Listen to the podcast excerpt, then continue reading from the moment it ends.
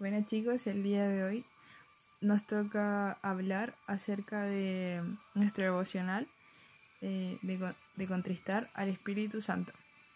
Y bueno, antes de empezar, te quiero invitar a que puedas tener un tiempo intencionado de oración en el que mm, puedas eh, pedirle ahí a Dios que la persona del Espíritu Santo te sea revelada con una mayor potencia el día de hoy y que mm, y que a la vez, una vez terminado el devocional, que es con, esa hambre de querer seguir conociéndole y pasando eh, tiempo con él.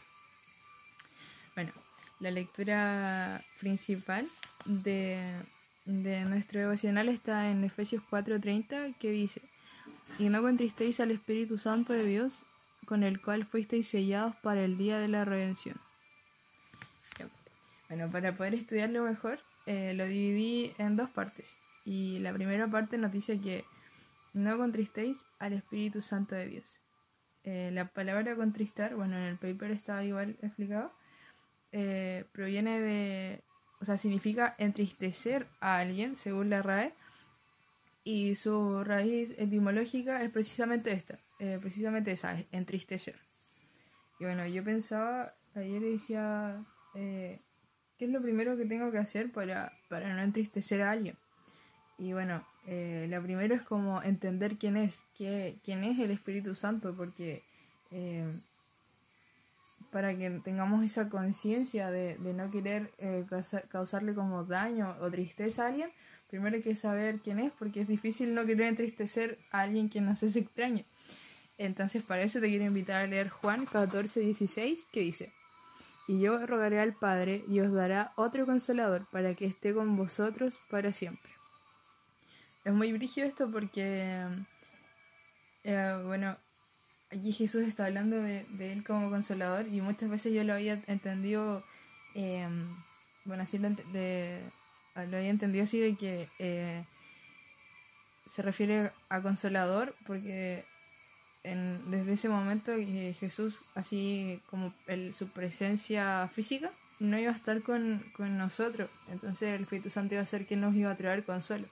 Y, como que leyendo este pasaje me, me volvía como a, reafirmar eso. Y además, aquí leyendo un, un comentario de mi Biblia que dice que es llamado consolador o ayudador. Quizás en otras quizás en otras versiones, perdón, en otras versiones aparece así. Nos dice que en esta parte decía que en la raíz de este vocablo griego están las ideas de aconsejar, exhortar, confortar, fortificar, interceder y animar. Es decir, que el Espíritu Santo no solamente no, viene a consolarnos de, de, este, de esto de que ya no podamos estar como ante la presencia física de Jesús, sino que también viene a cumplir con, otra, con otras funciones que, que son parte de su ministerio en sí. Ahora, em, y bueno, eh, también podemos decir que el Espíritu Santo estaba presente desde, desde el comienzo, ¿no? Que es el, ha estado presente desde, desde, la, desde la creación. En Génesis 1.2 se le, se le menciona y a mí eso siempre me ha hecho como explotar la cabeza. Y, y es, y ahora la, la parte de, este versículo que me, que me llamaba como mucho la atención es cuando dice, y yo rogaré al Padre. Es decir, que si tenemos al Espíritu Santo en nosotros, eh, es a causa de que, de que Jesús lo haya pedido, O sea, eso es lo, es lo que, que más me, me marca, ¿cachai? Dice, y yo rogaré al Padre y os dará otro consolador para que esté con vosotros para siempre. No Creo que es un versículo demasiado, demasiado potente porque me hace pensar en eso, de que, si el Espíritu Santo mora en nosotros es finalmente gracias a Jesús. Bueno, ahora igual es necesario entender eh, su ministerio. En Juan 14:26 dice que el Espíritu Santo nos enseñará todas las cosas. En Juan 15:26 nos dice que Él da testimonio acerca de Jesús y en, segunda de Pedro, em, capítulo 1, versículo 21, dice que Él ha inspirado absolutamente a todos los hombres de Dios Y, y nos hace reflexionar que hoy en día él, él sigue cumpliendo con ese mismo ministerio, nos sigue inspirando a nosotros al hablar de Dios, eh, al, al, obrar también, porque a fin, al final esto, esto es el, el no, el, no el no hablar en vano o el no actuar en vano, el, el, permitirle al Espíritu Santo tomar control de, de esas instancias. Y leyendo esto, em, yo, yo pensaba así como, ¿por qué el Espíritu Santo eh, está en nosotros? O sea, hablamos de, de, de, no contristarle, entonces eh, hablamos entonces de una conexión entre, por así decirlo, entre nuestros sentimientos, nuestros pensamientos y los de Dios. Y, yo pensaba, decía, eh, ¿cuál, es, ¿cuál es esta finalidad de, de, generar esta conexión? Y lo que reflexionaba al final era que esta, esta conexión, el, el que el Espíritu Santo more en nosotros, no es para que Dios conozca nuestros pensamientos, sino que nosotros los de Él. Dos versículos que nos hablan acerca de esto son 1 Corintios 2.11, que dice, porque ¿quién de los hombres sabe las cosas del hombre sino el espíritu del hombre que está en él? Así tampoco nadie conoció las cosas de Dios sino el espíritu de Dios. Y en Jeremías 17.9 dice, engañoso es el corazón más que todas las cosas y perverso. ¿Quién lo conocerá? Yo Jehová, que escudriño la mente, que prueba el corazón para dar a cada uno según su camino, según el fruto de sus obras. Es decir, que el eh, el Espíritu Santo está en nosotros a fin de que nosotros, eh, bueno, aparte de, todo lo, mencionado en acerca de su ministerio, está para que nosotros conozcamos los pensamientos de Dios, lo que hay en su corazón, los sentimientos que le generamos. Por eso es que podemos ser conscientes de que le contristamos, pero también sabemos que, podemos ser conscientes de cuando agradamos al el corazón de Dios. Y eso a mí eh, yo lo encuentro en lo personal muy, muy potente porque eh, es, es, una señal muy grande de amor, es, decir, nos permite corregir nuestro actuar, nuestra forma de pensar eh, de inmediato, en el momento en que nos es revelado que le estamos contristando. Ahora, en la Biblia, eh, cuando se habla del Espíritu Santo, vemos que se manifiesta de, de, diferentes maneras. Se le bueno, podemos ver que se le habla, de, se habla de él como paloma, como fuego, viento, agua, aceite. Y me quiero detener en, esta, en, dos eh, formas en las que se habla de él, que es como paloma y como fuego.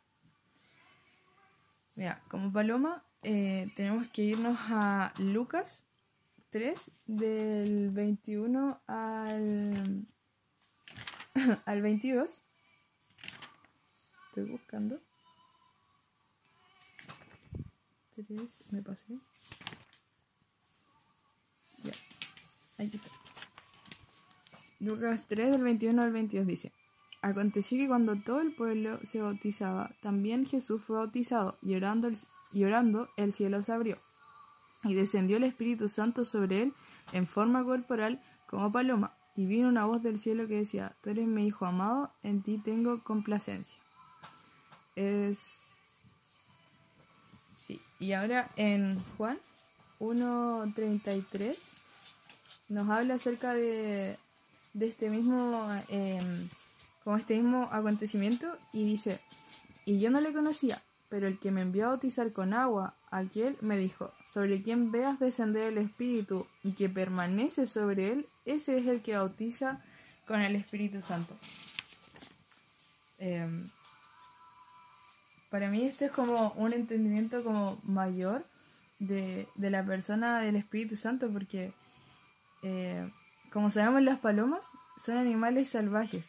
Es decir son, son animales que uno no puede domesticar. No sé si, eh, si eras consciente de eso. Sé que siempre molestamos con, las palomas y, y, todo eso pero no se les puede no se les puede domesticar. Son, son animales a los que uno tiene que adaptarse. El otro día el padre me prestaba un libro que hablaba acerca, acerca de esto, de y se, y se centraba en este pasaje en específico cuando dice que la paloma eh, permaneció sobre él.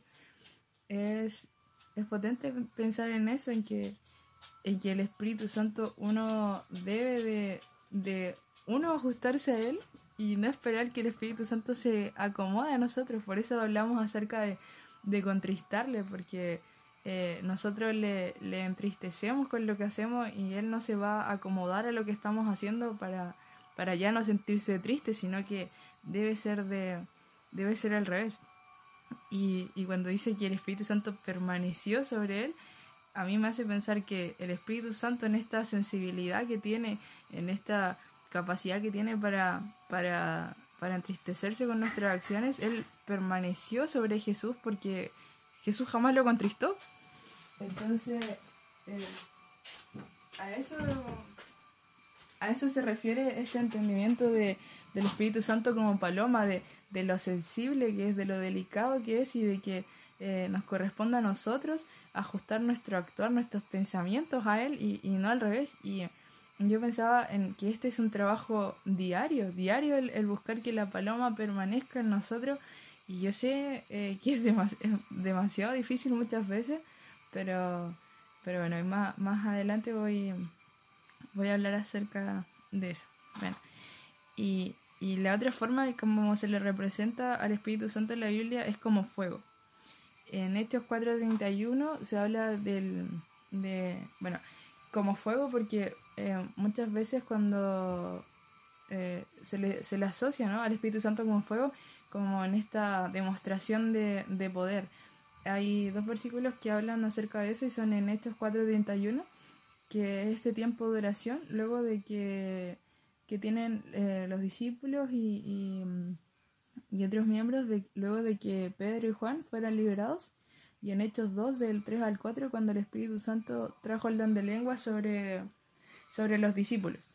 O sea, si, si igual, si lo, si lo piensas, el Espíritu Santo como fuego eh, se va a manifestar en, en, instancias determinadas.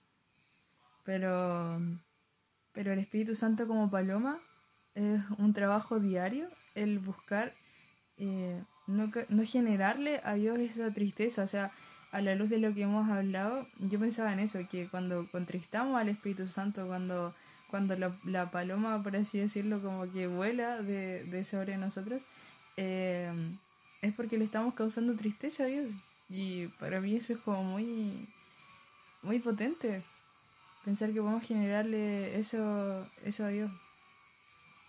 Pero, mira, cuando hablo de permanencia, eh, me refiero como a no, a precisamente a esto, al no entristecerlo, al generarle todo lo contrario, sino buscar, eh, no buscar entristecerle, sino buscar generarle eh, alegría en su corazón. Eh, entonces no hay que temer que perderemos al Espíritu Santo, pero que sí va a afectar nuestra sensibilidad hacia la presencia de Dios. Entonces, eh, bueno, eh, ¿a qué me refiero con esto? Mira, si te cuento algo personal, el otro día estaba jugando y como que estaba resfriado. Entonces como que estaba jugando y sentí algo como en el pecho. Y yo dije, yo decía así como ya dos opciones, o el Espíritu Santo es porque estoy así como resfriada y se siente como una sensación extraña cuando estás resfriado, como el pecho apretado. Entonces, eh, yo como que dije, así como que me toqué el pecho y dije, no, no es nada.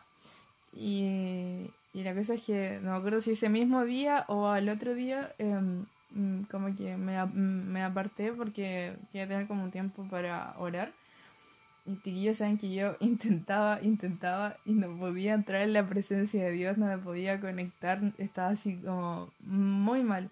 No sé si has tenido esos tiempos en los que como que quieres orar y no, no sientes nada, no sé, para, para mí en lo personal eh, fue horrible.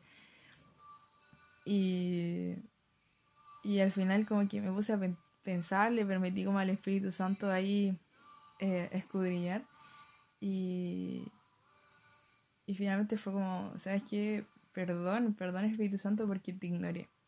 Te ignoré. Y, y como que ahora, a la luz de lo que también he, aprendido haciendo este devocional, pienso como, qué potente, porque al final ignoré a Dios mismo, ¿cachai? Eh, Espíritu Santo es el Espíritu de Dios y por eso en ese momento yo contristé al Espíritu Santo al ignorarlo.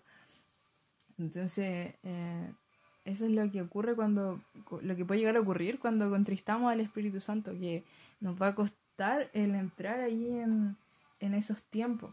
Y es muy, eh, para nosotros como intercesores, es especialmente importante porque imagínate, eh, no sé, hubiésemos tenido un tiempo de intercesión por, por el ministerio o por la ciudad, por, o ahí quizás en tu casa, Ahí un tiempo en el que quieres ir y, orar por, por, tu familia, por ti, y, y, te va, y te encuentras con esta muralla de, de que te cuesta entrar en, en la presencia de Dios, eh, porque al final Él es quien nos da dirección al momento de, de orar, Él es quien nos trae, nos va colocando en el corazón personas, situaciones, quien va trayendo eh, la, la revelación y, y nos va nos va a costar nos va a costar y es, es muy complicado, sobre todo para nosotros como, como intercesores. Eh, en ese libro que me dio um, el Pablo, ahí leía que algo muy potente, que es que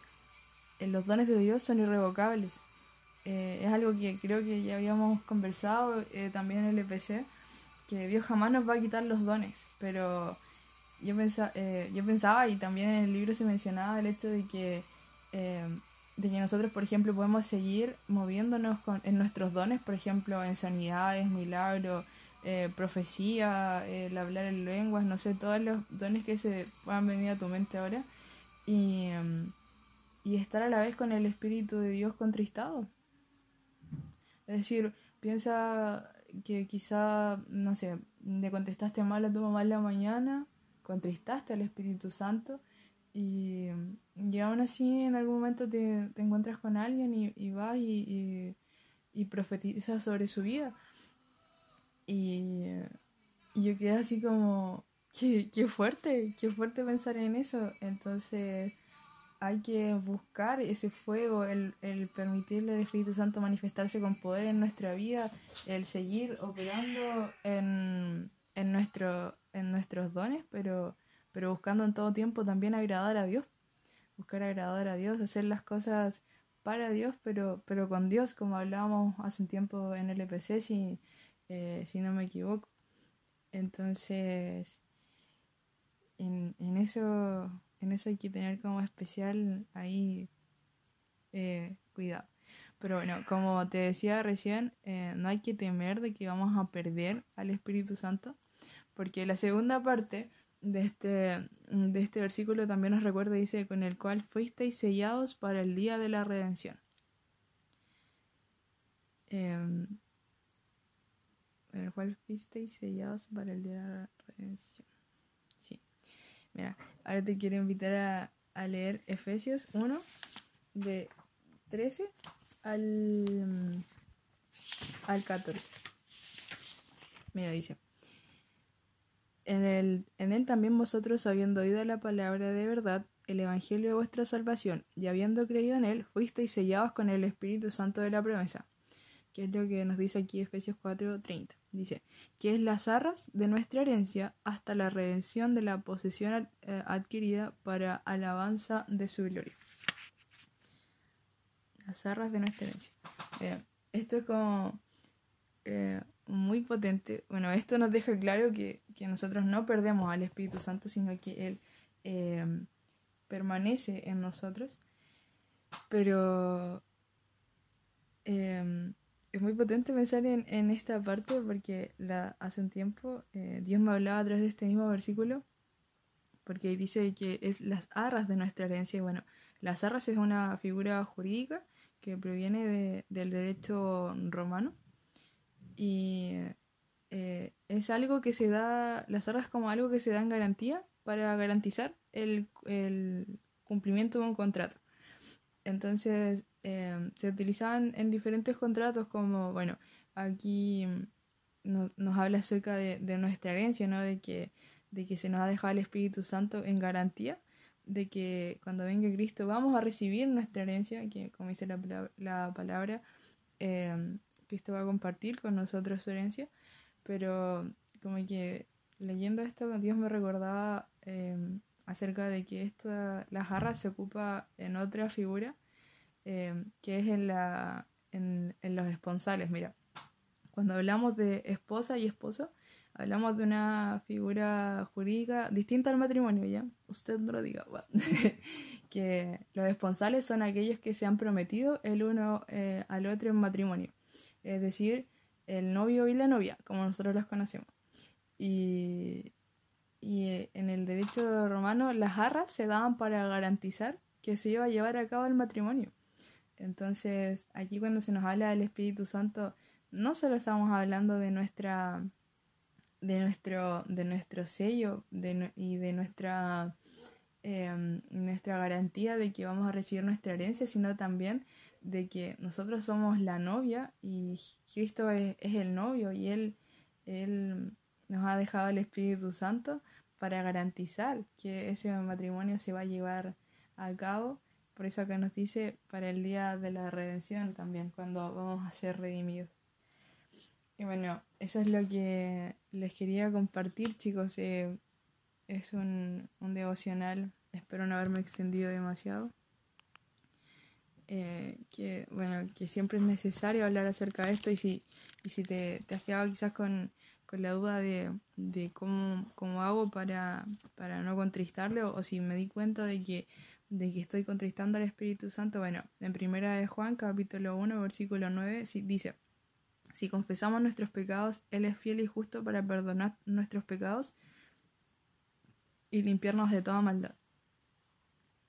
Es decir, es lo que, si te das cuenta de que estás contristando al Espíritu Santo con, con, con algún pensamiento, con alguna acción, con algo que estés haciendo, que hayas hecho, eh, Dios está allí esperando que se lo confieses y que se lo entregues nomás con un corazón sincero. Así que um, Así que eso, te invito a ahora tener un tiempo de, de oración en el que realmente pensemos en esta verdad, que si bien el Espíritu Santo mora en nosotros día a día y así va a ser hasta el día en que Cristo vuelva, está esta figura del Espíritu Santo como paloma que debemos cuidarlo y, buscar no entristecerlo, no generar eso en Dios, sino buscar agradarle en todo tiempo.